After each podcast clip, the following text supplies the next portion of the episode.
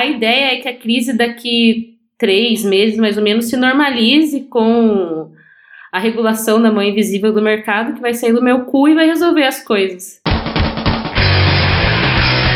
Olá, pessoas bem vestidas e elegantes, até mesmo usando um moletom o dia inteiro para ficar em casa durante a pandemia. Eu sou o Danilo Leitor e hoje eu tô sozinho aqui porque o Bruno Palmer e a Beatriz Aceto, a dupla BB, sofreu uma overdose de trabalho e precisou dormir. Se você quiser falar com a gente, você já sabe, os contatos estão na descrição do episódio. E agora a gente tem uma novidade, a gente criou um maldito grupo de WhatsApp do Anarrest para você que quiser pistolar com a gente ou junto da gente.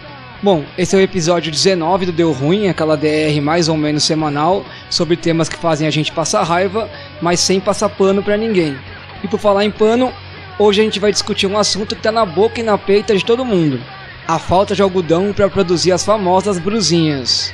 Quem vai conversar comigo sobre o assunto é a paranaense, ex-universitária, ex-professora de matemática e física, torcedora do Paraná Clube, é sério, e dona da loja Brusinhas, Laísa Negozek. Tudo bem, Laísa? Opa, oi, tudo bem? Oi, todos os ouvintes bem vestidos, espero, com o moletom Brusinhas que estão ouvindo esse podcast. Oi, amigo Danilo, tudo bem? Oi, pessoas que não puderam estar por overdose, overdose de trabalho. Então roda a vinheta pra gente começar a conversa. Barulhinho de vinheta!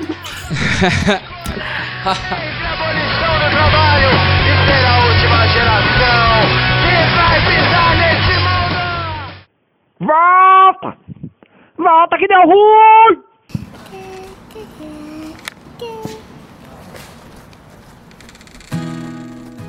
É, Laísa, pra gente começar a conversa, uma frase bem conhecida aí na história brasileira.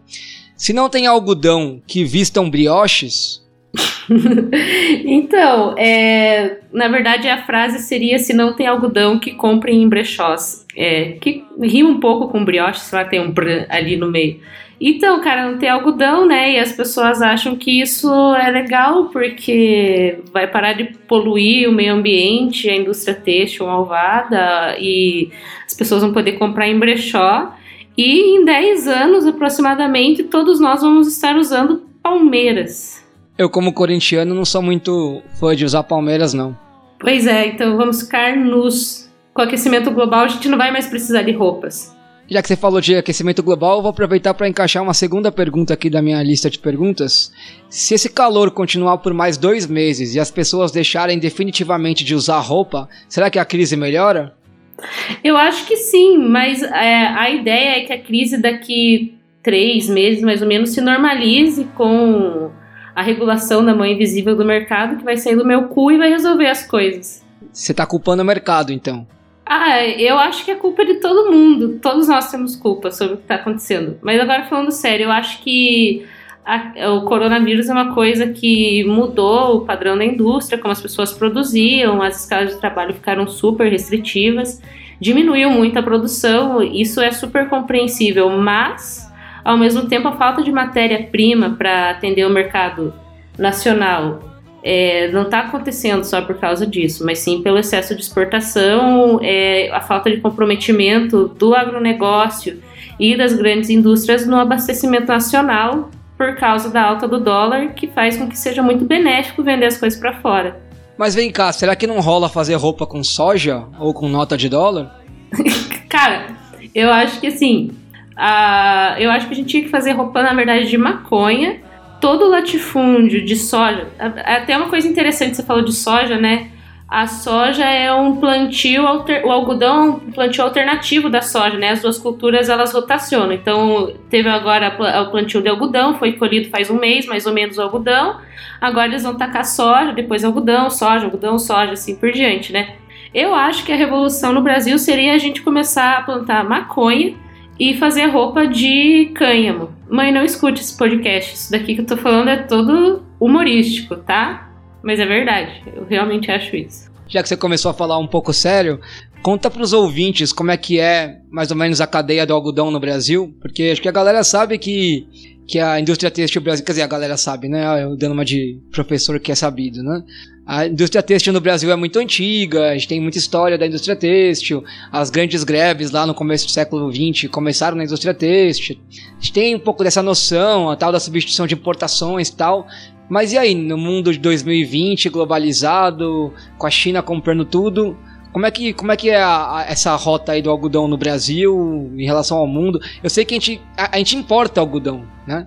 Uhum. Então, eu vou explicar a coisa de uma forma bem simplificada, né? Então, não levem 100% a sério isso, mas é um modelo que funciona para nós, cidadãos comuns, entendermos como funciona.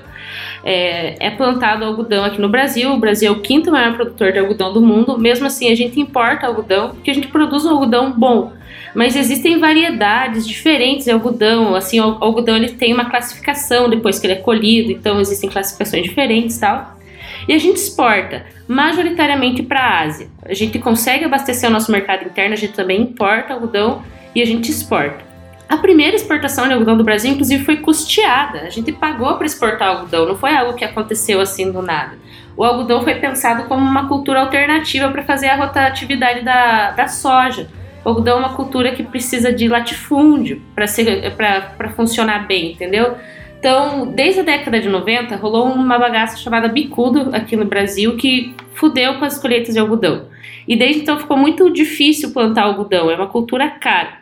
Depois disso, a cultura do algodão, que era mais concentrada no sul, aqui em São Paulo, Paraná, migrou para as regiões onde era plantado soja e virou uma parada de latifúndio mesmo. Então os caras vão lá, plantam algodão, depois esse algodão é revendido, ele é beneficiado, feito rolo do algodão. O caroço do algodão serve para fazer óleo, também tem uma parte alimentar ali, alimentícia, que pode ser aproveitada do algodão. É, e esse, esse rolo aí pode ser ou exportado ou aproveitado para a indústria que faz fio. Daí é feito fio do algodão e esse fio é comprado pelas malharias. E as malharias vão lá e fazem o tecido, efetivamente, né? E daí, depois que o tecido está feito, ele é revendido tanto para as marcas e lojas que fazem roupa, é, indústria têxtil, né, de modo geral, quanto para revendedores de tecido que tem loja de tecido e revendem para consumidor final, em menos quantidade. Basicamente, acho, acho que essa é a cadeia. Qual que é o problema que está rolando? Você vai comprar tecido numa indústria, você encomenda, depende da fábrica, demora de uma semana, 15 dias a um mês para eles entregarem para você. Hoje em dia, você vai lá fazer um pedido para a fábrica, você não consegue fazer o pedido. Um tempo atrás, você até fazia o pedido, mas assim, a previsão era mais dilatada, assim, era de 15 dias. Depois, o pedido atrasava um mês. Depois, o pedido atrasava 45 dias. E foi acontecendo isso até chegar no ponto do mês, de quando fiz a thread mesmo, que foi quando não tinha mais como pedir, sabe? Que eu fui fazer um pedido de tecido, o cara falou assim, cara, a gente não tem fio para produzir. A gente só recebeu 10% do que a gente tinha de fio para produzir. Sei lá o que vai acontecer. Você falou que, que esse problema começou na década de 90. Então isso quer dizer que a culpa não é do PT. Porque eu ouvi que o PT assentou um monte de sem terra vagabundo nos latifúndios improdutivos, que os fazendeiros bonzinhos, heróis do Brasil, estavam guardando para plantar algodão nesse momento. Então, infelizmente, a gente não vai poder estar tá botando a culpa no PT, por isso, mas eu acho que também é possível você, se você se esforçar o suficiente, colocar a culpa no PT. Acho que qualquer coisa pode ser culpa do PT se você se esforçar o suficiente para que seja. É, é, eu acho que uma coisa massa que seria interessante de comentar é sobre os impactos reais disso. Eu acho que eu não citei isso é, de verdade, mas tem alguns outros impactos com pessoas que não são as grandes empresas, sabe? Tipo a CIA, a Riachuelo. Elas não estão se fudendo com isso. Mas, sei lá, pequenas empresas estão se fudendo com isso, porque elas não têm material para entregar e não têm material para entregar a tempo. A crise não é também só da indústria do algodão, é de todo tipo de fornecimento de coisa, sabe? É, eu, eu cheguei a ver a partir, acho que do seu post ou de alguma outra pessoa que também tem uma, uma loja de uma linha de camisetas, de roupas, na verdade, que, que, tá, que também estava começando a ter crise de embalagem, crise de um monte de coisa, né? Não só do algodão. Cara, pra você ter noção, eu gosto de embalar as camisetas no saco preto, que eu acho que fica mais da hora, tá ligado? Nem isso eu posso mais, porque não tem saco preto, porque o pigmento preto para fazer saco vem da China. E as importações estão vindo, tipo, tudo zoado, assim, não tá rolando normal, sabe? Como acontece normalmente, não tem mais. Daí só tem saco branco, estão mandando saco branco mesmo. Eu acho que isso é o que é mais difícil de tudo, o saco. O que, o que é mais difícil? Eu não entendi. É a questão do saco não ser preto. Pra mim é o que eu tô mais sofrendo, assim mesmo. É, eu nunca tive uma loja, mas é, sei como é quando a gente produz nossas coisas e do nosso jeito, né? E como elas significam pra gente. Mas já que a gente tá buscando a culpa aí e não encontrou ainda, uma outra teoria que eu li por aí é que a culpa dessa crise no setor têxtil seria de marcas como Bruzinhas e Sound and Vision, que são caras pra caramba. É verdade isso? Então, na verdade, é, tem uma, um impacto, sim, dessas pequenas empresas que decidem fazer trabalho artesanal e cobrar um valor digno por um trabalho manual, o que acaba precarizando muito o consumidor, que precisa desembolsar dinheiro para comprar os produtos. Ao contrário de outras marcas grandes como Riachuelo, C&A, que tem a dignidade de diretamente na cadeia produtiva agir de forma a escravizar as pessoas, assim podendo oferecer para o consumidor um produto muito mais acessível. Mas isso não é papo de comunista, não? Não, não, isso não é papo de comunista. Eu acho que as, as pessoas terem acesso a camisetas de meme é uma coisa universal, um direito universal, que a gente vai lutar por isso. Ainda nesse debate sobre o consumo, né, o consumo, na verdade você falou um pouco sobre a valorização da produção, né, de como produzir uma, uma camiseta, uma roupa, valorizando o trabalho em toda a cadeia produtiva, traz um preço diferente da C&A ou da Renner, que uhum. escraviza bolivianos ou compra a roupa, a peça muito barato é, de trabalhadores chineses que trabalham 15 horas por dia, né? Se quiser falar um pouco mais sobre isso, sobre esse, esse processo de produção independente, como ele, como ele funciona, quais são, quais são as etapas que tem é, uhum. para compor esse preço, né? Acho que é interessante, porque tem muita gente que. É, é louco isso, né? A galera hum, que é de esquerda ou é crítica ao capitalismo até a primeira vírgula, né? Mas não consegue perceber que as coisas são baratas. O Uber é barato porque alguém tá se fudendo, né? Nossa, total.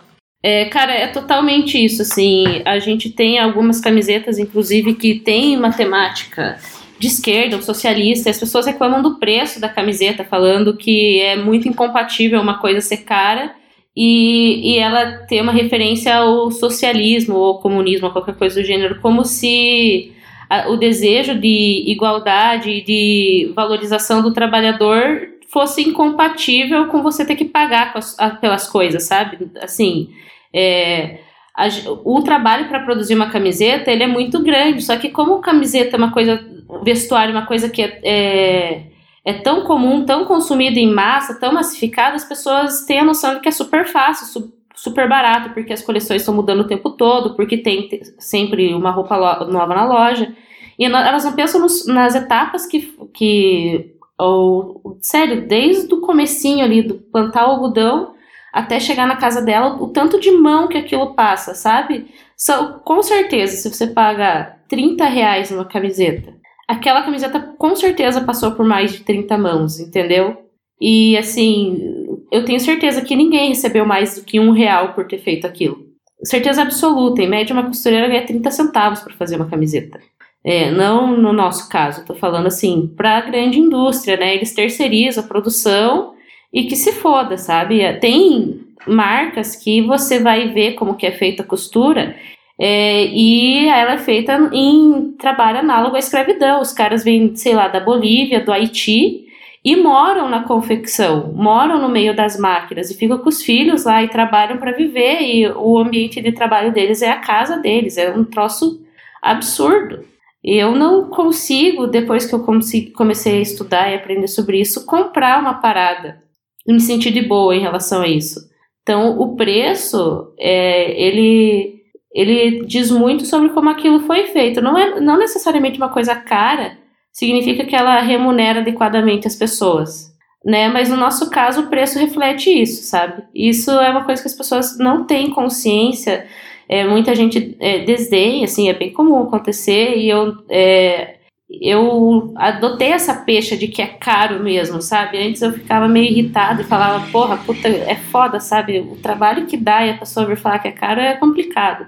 Hoje em dia eu pego essa peixe assim, beleza, realmente é caro, eu vou te explicar o porquê, sabe? Se a pessoa quiser ouvir, entender, beleza. É, muita, muita gente participa do processo da produção de uma camiseta, passa por muita máquina, por muita mão, por muitos processos, não é tão simples quanto parece. E acho que as pessoas devem ser bem remuneradas. Costureiras são arrimo de muitas famílias, sabe? Aquela costureira que costura em casa, seja fazendo uma máscara, seja fazendo pequenos reparos, é uma classe é, de maioria de mulheres que é negligenciada socialmente, assim, sabe? Tanto quanto as domésticas. Eu acho que tem que valorizar esse serviço manual, artesanal, e fundamental, a indústria têxtil é uma indústria muito importante. Por mais que as pessoas achem que é só futilidade, só moda, etc., não é só isso, sabe? O capitalismo, ele ele acumula muitas violências, né? No, quando você pega o consumo, se você for destrinchando o consumo, você percebe muitas violências aí, né? No que você está trazendo. O consumo, e o que é mais, mais é, não vou nem falar triste, né? o que é mais cruel é que normalmente quem consome mais violência é quem sofre mais violência, né? Então, é, é cara a brusinha, é cara a camiseta artesanal para quem não tem um salário digno. Quase uhum. sempre para quem produz a roupa é, que, que é feita industrialmente, né? Então, tem uma ponta que não está sendo observada aí, que é a coisa da remuneração dos trabalhos. É, a minha irmã mora na Austrália e tem uma coisa muito bizarra lá, que é assim, na Austrália, depois das 7, 8 da noite, se você quiser ir comer fora, você não vai achar um lugar para comer fora, a não ser que seja um restaurante super caro, e mesmo assim a cozinha fecha às 9. Os mercados, fora as grandes mega redes, fecham 6, 7. Por quê? Se você for trabalhar à noite, você ganha adicional noturno, você ganha hora extra, e é um valor tão alto que não vale a pena abrir. Então, você uhum. pega lá. Eu tenho um amigo que trabalhou a vida inteira de eletricista. O cara tem uma casa que eu vou trabalhar minha vida inteira aqui de professor e nunca vou ter. É uma casa gigantesca, tem um, quase um pedaço de um bosque dentro da casa. Do lado da casa dele é um advogado, da outra é um médico. O que, que eu estou falando aqui? Que, que, maravilha o capitalismo na Austrália? Não, né? Porque a gente sabe que eles têm esse nível explorando os trabalhadores pobres de outros lugares, né? Está tudo inter, interconectado. Mas são muitas violências. E aí, quando você pega um produto que é, tem, tem, tem, tenta ser feito sem violências, pode ser uma camiseta, pode ser um, uma cenoura orgânica, ela vai ser mais cara porque esse trabalho que é invisível, que é, que é uma violência no capitalismo, que é, ou é de graça, né? Ou é quase escravo, ou é por um valor baixíssimo, está sendo bem remunerado. Então o problema não é de quem está fazendo isso, né? O problema está em outro lugar, né? O problema é claro que é, uma camiseta por 80 reais vai ser caro para quem ganhar 800 de salário. Mas o problema é essa pessoa ganhar 800 de salário, cara. Uhum, né? Sim. É capaz dela ganhar 800 de salário e ter produzido num mês de trabalho 800 camisetas. Com certeza. Então, é muito louco. É, é, concordo contigo que tem que ir um pouco mais longe aí na, na, na crítica, né? É, eu sempre paro para pensar, quanto custariam as coisas se o trabalho que majoritariamente as mulheres fazem em casa fosse remunerado? Com certeza. Nossa, eu penso isso direto, assim. É, pagar as pessoas adequadamente significa muitas vezes abrir mão do padrão de consumo que você tem. É, você não vai poder consumir em quantidade. Eu sei que o meu produto não é acessível é, para boa parte da população, infelizmente não é acessível para as pessoas que eu gostaria que ele fosse acessível, mas o meu compromisso é produzir algo que seja bom para quem consome e algo que seja bom para quem produz. Se o preço for é, eu ter que abrir mão da qualidade da produção, da qualidade de vida das pessoas que trabalham comigo, é muito caro. E eu não prefiro que não seja feito, porque não tem necessidade. Eu falo para as pessoas que camisetas não são um artigo de necessidade. Quando as pessoas vêm falar para mim, meu Deus, é muito caro, eu entendo e sei como é difícil você querer consumir algo e não ser tão acessível quanto você gostaria mas ao tempo eu não posso fazer nada a respeito disso porque eu sou só uma engrenagem no sistema capitalismo, capitalista tentando fazer o melhor que eu posso no mundo que eu vivo, que não é ideal, que não é o que eu gostaria, que não é nem do jeito que eu concordo, sabe, que as coisas aconteçam. É aquela coisa, se for para vender no preço das grandes marcas, a gente vai ter que produzir do mesmo jeito que as grandes marcas. Exatamente. Tudo que é muito barato significa que algum custo, seja social, seja ambiental, seja trabalhista, não foi pago, não é nem só trabalhista, é custo ambiental. É fazer as coisas de uma forma ambientalmente é, responsável é caro também. Requer energia, requer tempo, requer trabalho, requer estudo. Né? Eu acho que as pessoas não valorizam essas nuances da produção porque elas não têm consciência de como uma coisa é produzida, de onde vêm as coisas, sabe? De onde elas surgem, elas não surgem só magicamente quando você compra lá no, no, Mercado Livre e eles entregam em até 24 horas entrega full. Não é assim, surgiu de algum lugar aquilo, sabe? Esse é um, esse é um debate que eu sempre tento trazer para as aulas, né, enquanto professor. Tudo que você está vendo na sua frente representa trabalho de alguém. Tudo, tudo. Não tem nada na sua frente nesse momento que não seja trabalho de alguém. Então, tem trabalho em tudo, gente. E esse trabalho, se a coisa foi muito barata, é isso que você disse. Se foi muito barato, alguém foi muito mal pago ou não foi pago no processo, né? E aí? Então, o processo não se sustenta nesse valor. Se você quiser, se você quer valorização do trabalhador e do trabalho, ao mesmo e ao mesmo tempo quer preço barato, você quer outra coisa que não é o capitalismo. Sim, eu até tenho assim muita comparação é, que acontece com as pessoas falando, ah, na China, compro lá da China na AliExpress, chega mais rápido que o de vocês e é super mais barato. E é mais ou menos o que está acontecendo na nossa realidade hoje. A gente pega, está exportando tecido, é, tecido não, a gente está exportando algodão para a China. A China vai lá e produz com esse algodão e vende para cá. E a gente paga uma, um valor muito mais baixo, realmente, mas a gente não desenvolve emprego aqui. As pessoas, a gente não deixa esse dinheiro circulando aqui a gente vende uma coisa que é muito mais barata e precisa comprar por um valor maior. Tem toda a questão logística envolvida de você mandar para fora um produto e depois trazer ele de volta para dentro para consumo interno. E assim, eu não me sinto confortável de comprar coisas extremamente baratas que você sabe que foram feitas de um jeito escroto, porque todo mundo sabe que isso foi feito de um jeito escroto, sabe? O que, que vale mais, assim, é, é até legal, o, o consumo é legal, eu acho que, assim, consumo faz parte da nossa mente. Assim, você usar uma parada que te identifica, uma camiseta que é legal, é mente. Você comprar um livro que é massa, que é um assunto que te identifica, é parte da tua mente, parte da tua identidade também. E eu acho que eu não sou aquela pessoa totalmente contra as pessoas comprarem nada. Meu Deus, você é comunista e você tem um celular com acesso à internet. Meu Deus, você compra coisas, você comeu um lanche no McDonald's ontem. Acho que assim, a gente vive nessa realidade, a gente é humano, a gente tá aqui e precisa viver. Mas acho que dá pra gente fazer as coisas com consciência, assim, sem nenhum tipo de consciência, fazendo tudo indiscriminadamente. É, a gente tá sustentando um, um sistema que tá colapsando sem fazer porra nenhuma. Essa coisa de você é comunista e tem um celular, eu sempre respondo, você está confundindo as coisas. Essa coisa de uns terem e outros não terem é capitalismo. No comunismo todo mundo teria celular. E seria bem mais de boa. Total. Mas enfim, já que a gente está falando da. A gente entrou para essa coisa da produção, você falou do, do impacto ambiental. Você acha que é possível fazer moda sustentável? E como entra o pelo da raposinha, sua cachorra, nessa equação? Eu acho que, assim, é, é difícil tentar é, fazer moda sustentável usando pelos de animais para produzir suas roupas. É uma hipocrisia absurda, não é mesmo? Mas é isso que acontece. A gente testa todos os nossos produtos na raposinha, que é um cachorro, e eh, ninguém sabe se ela realmente queria fazer isso ou não. Cara, eu me pergunto isso todos os dias, tem como fazer moda de uma forma sustentável. E, e assim, às vezes eu acho que não. É, às vezes eu acho que depende. Eu acho que do jeito que tá é impossível, mas eu sei também que o meu impacto nesse sistema é muito menor.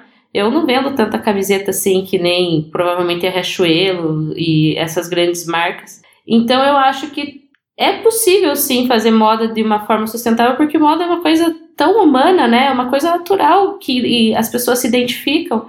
Mas eu acho que não tem como fazer nada de forma sustentável no capitalismo. É esse o ponto. Essa, essa coisa da. Você falou que não vende muitas camisetas, né? Essa é uma outra coisa que, que também sempre me pega.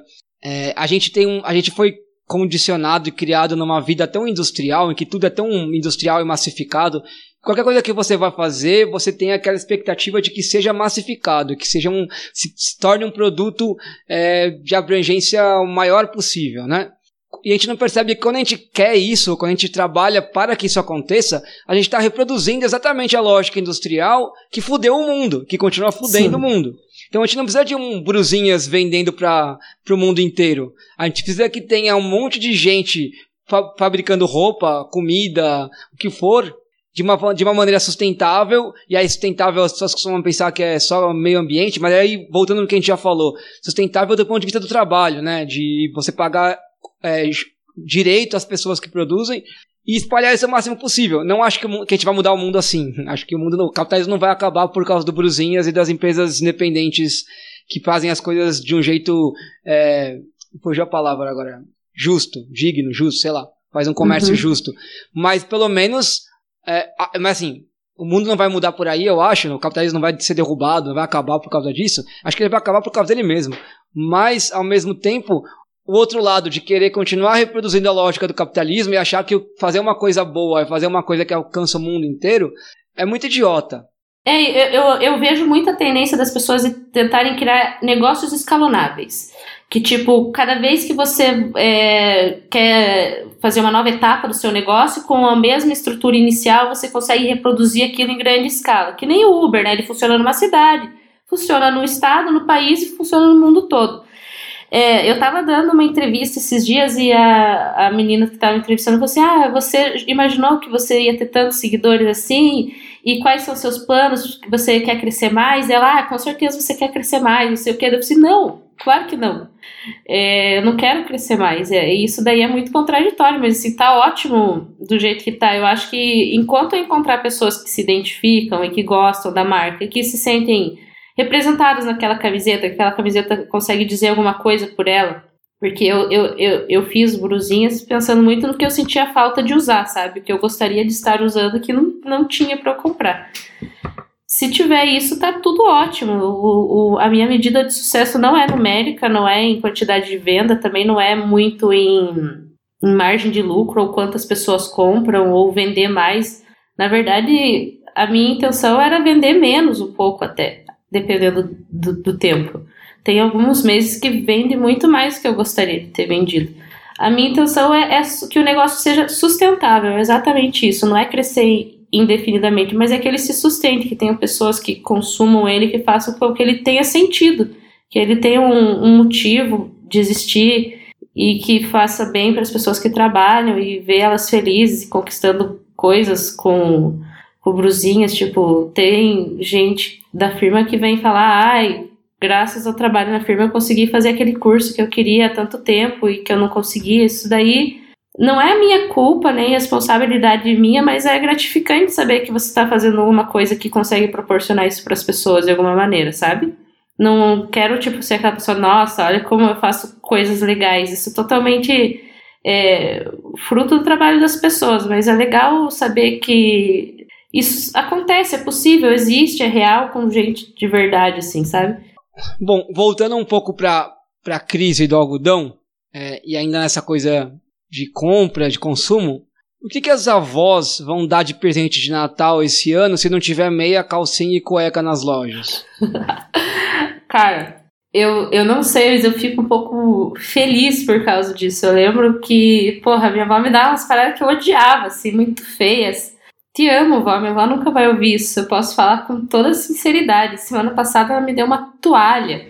Assim, ah, eu acho que tá na hora das vozes se reinventarem. Isso daí é uma coisa boa da crise. Tá na hora das vozes se reinventarem. Essa é uma frase para ficar marcada no podcast para sempre. Pelo menos a minha, não precisa ser todas.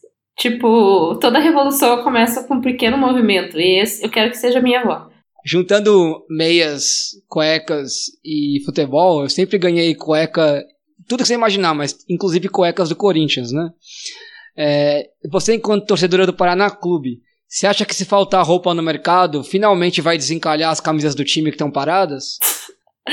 Gente, se dependesse de mim, é...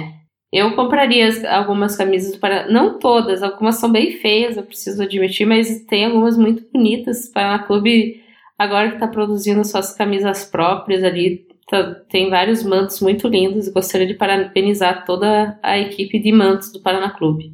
Ah, é? Eles têm uma marca própria agora? Não é mais nenhuma confecção grande? Isso, exatamente. Agora é Valente o nome da marca. Depois eu vou te mandar fotos das camisas do Paraná Clube para você ver. Eu acho legal a camisa do Paraná. principalmente porque não tem nenhum outro time no Brasil que tenha uma camisa desse jeito meio a meio, assim, né? Pela metade. Então, e, e é legal que que lembra a junção dos clubes lá, que eu nem lembro o nome dos clubes que, que se juntaram para fundar o Paraná. Fora o símbolo, que tem um passarinho, é muito bonito.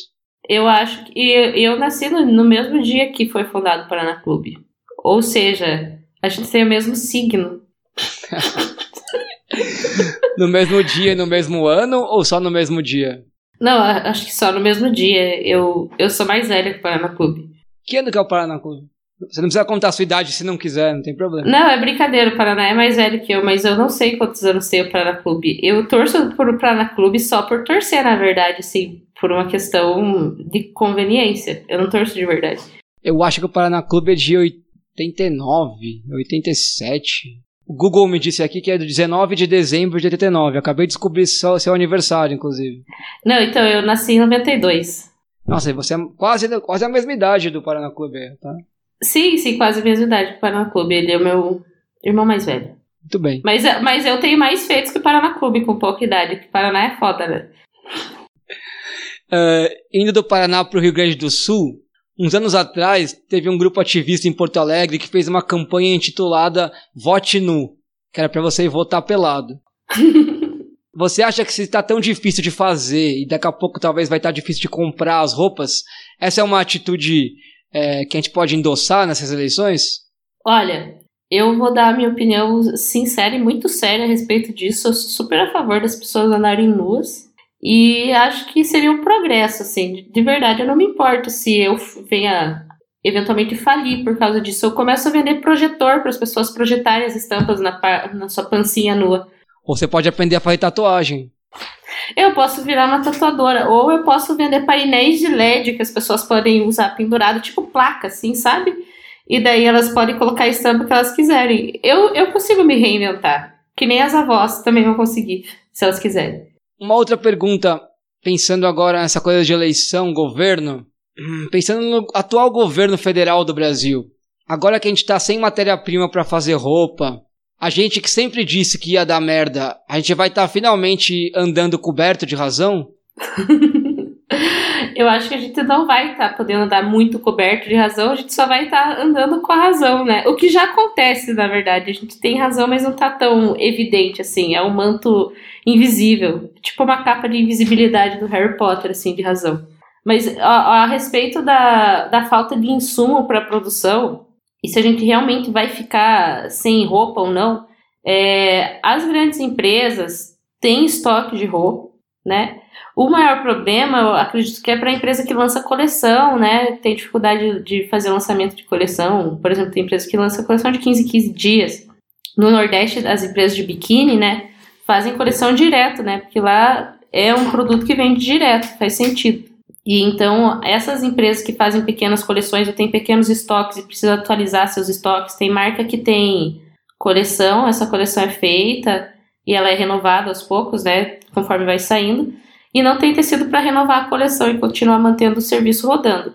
Essas empresas vão ter mais dificuldade do que as empresas grandes que têm um estoque enorme de roupa que não vão ter dificuldade para continuar no mercado. Acho que essa é uma crise que realmente atinge as médias empresas. Já sendo um segundo tsunami em cima dessa, dessa crise que já fudeu com as médias empresas. Eu não conheço nenhuma empresa que conseguiu empréstimo do governo em tempo hábil para poder fechar e permanecer fechada com tranquilidade, sabe?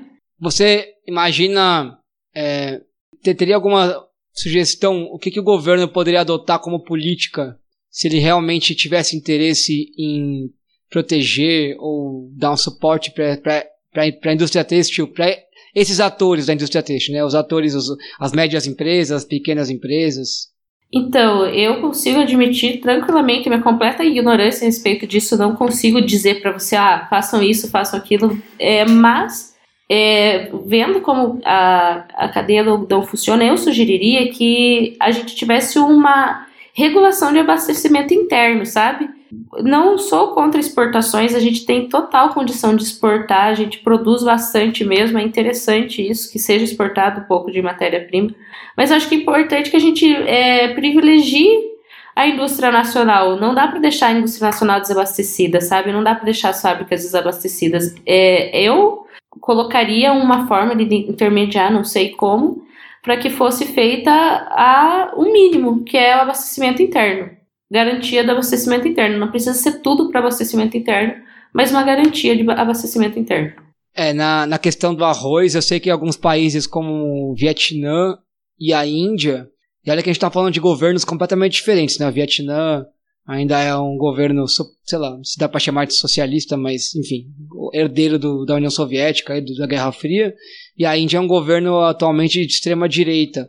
Mas os dois é, limitaram exportação de arroz enquanto tivesse a crise, mesmo sabendo que isso traz um prejuízo financeiro para o país, porque também é aquela coisa.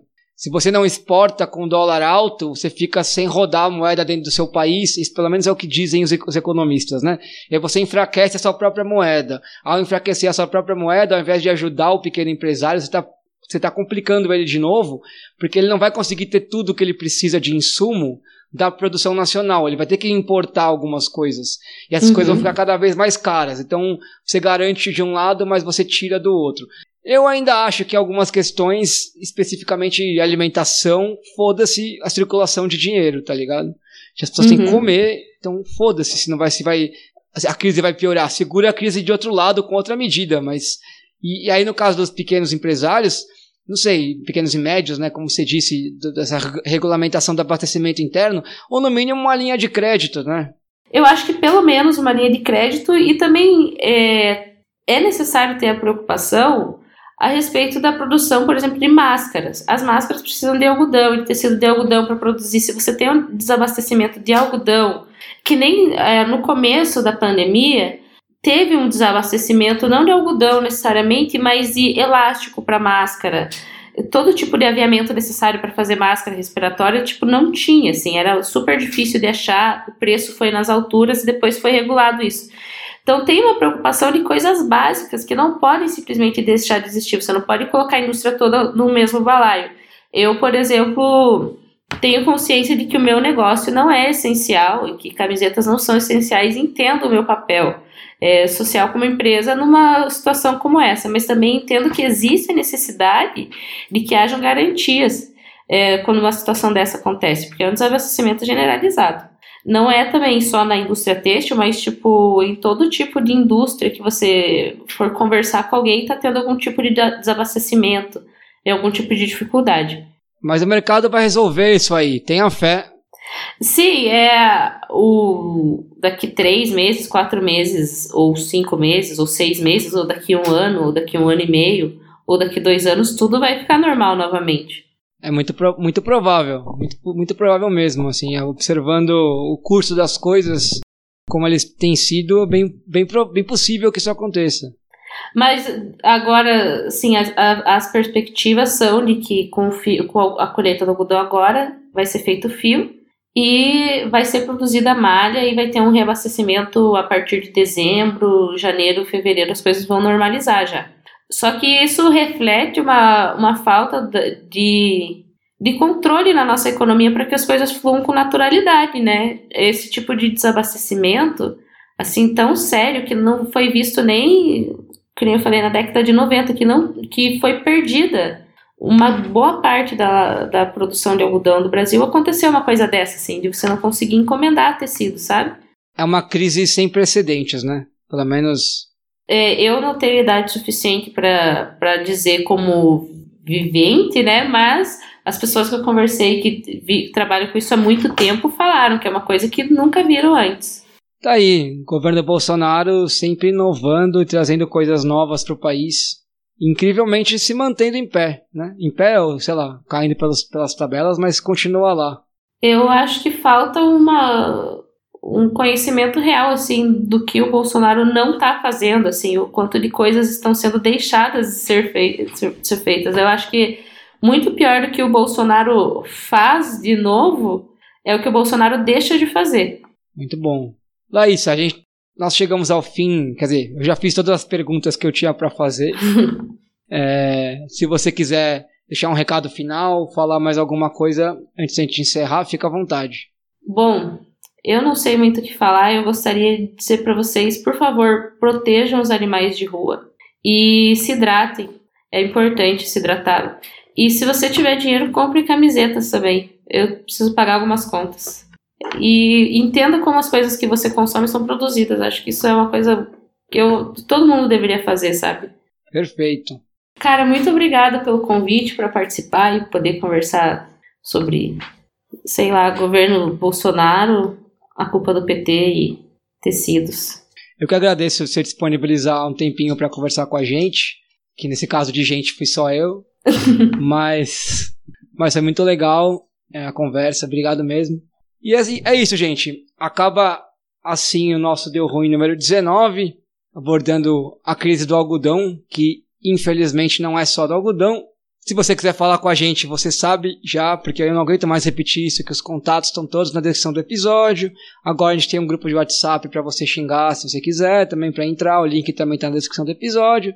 O Deu Ruim é hospedado pela Rádio Sens, que é uma rádio online anticapitalista, que tem muitos podcasts interessantes. Entra lá, senscast.org, tem o podcast da Ponte, tem o podcast de psicanálise de conjuntura, tem sobre amor livre, tem sobre Pantanal, tem tudo que você imaginar. Tem muitos podcasts lá, então entra lá, é uma rádio independente também de internet, que precisa também de apoio para continuar existindo.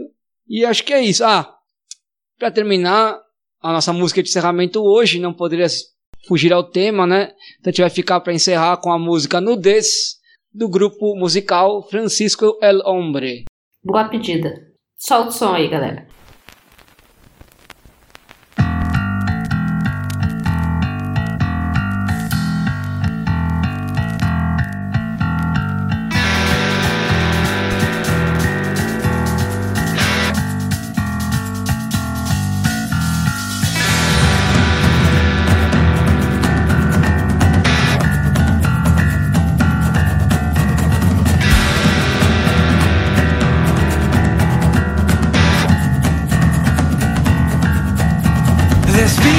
Ahora mientras suelto nuestra sala. Todo lo que aprendemos nos enseñará el camino. Deja de timidez suelta los pies, hermano. Mi casa, mi espalda, caminando a mi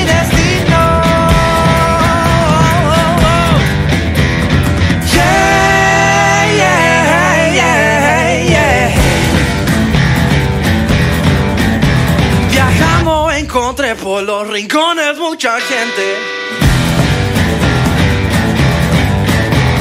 Hay mucha gente buena que no esconde su cariño. Dispuesto a más que un simple existir, más que una lucha por vivir. Reencuentro en tu sangre,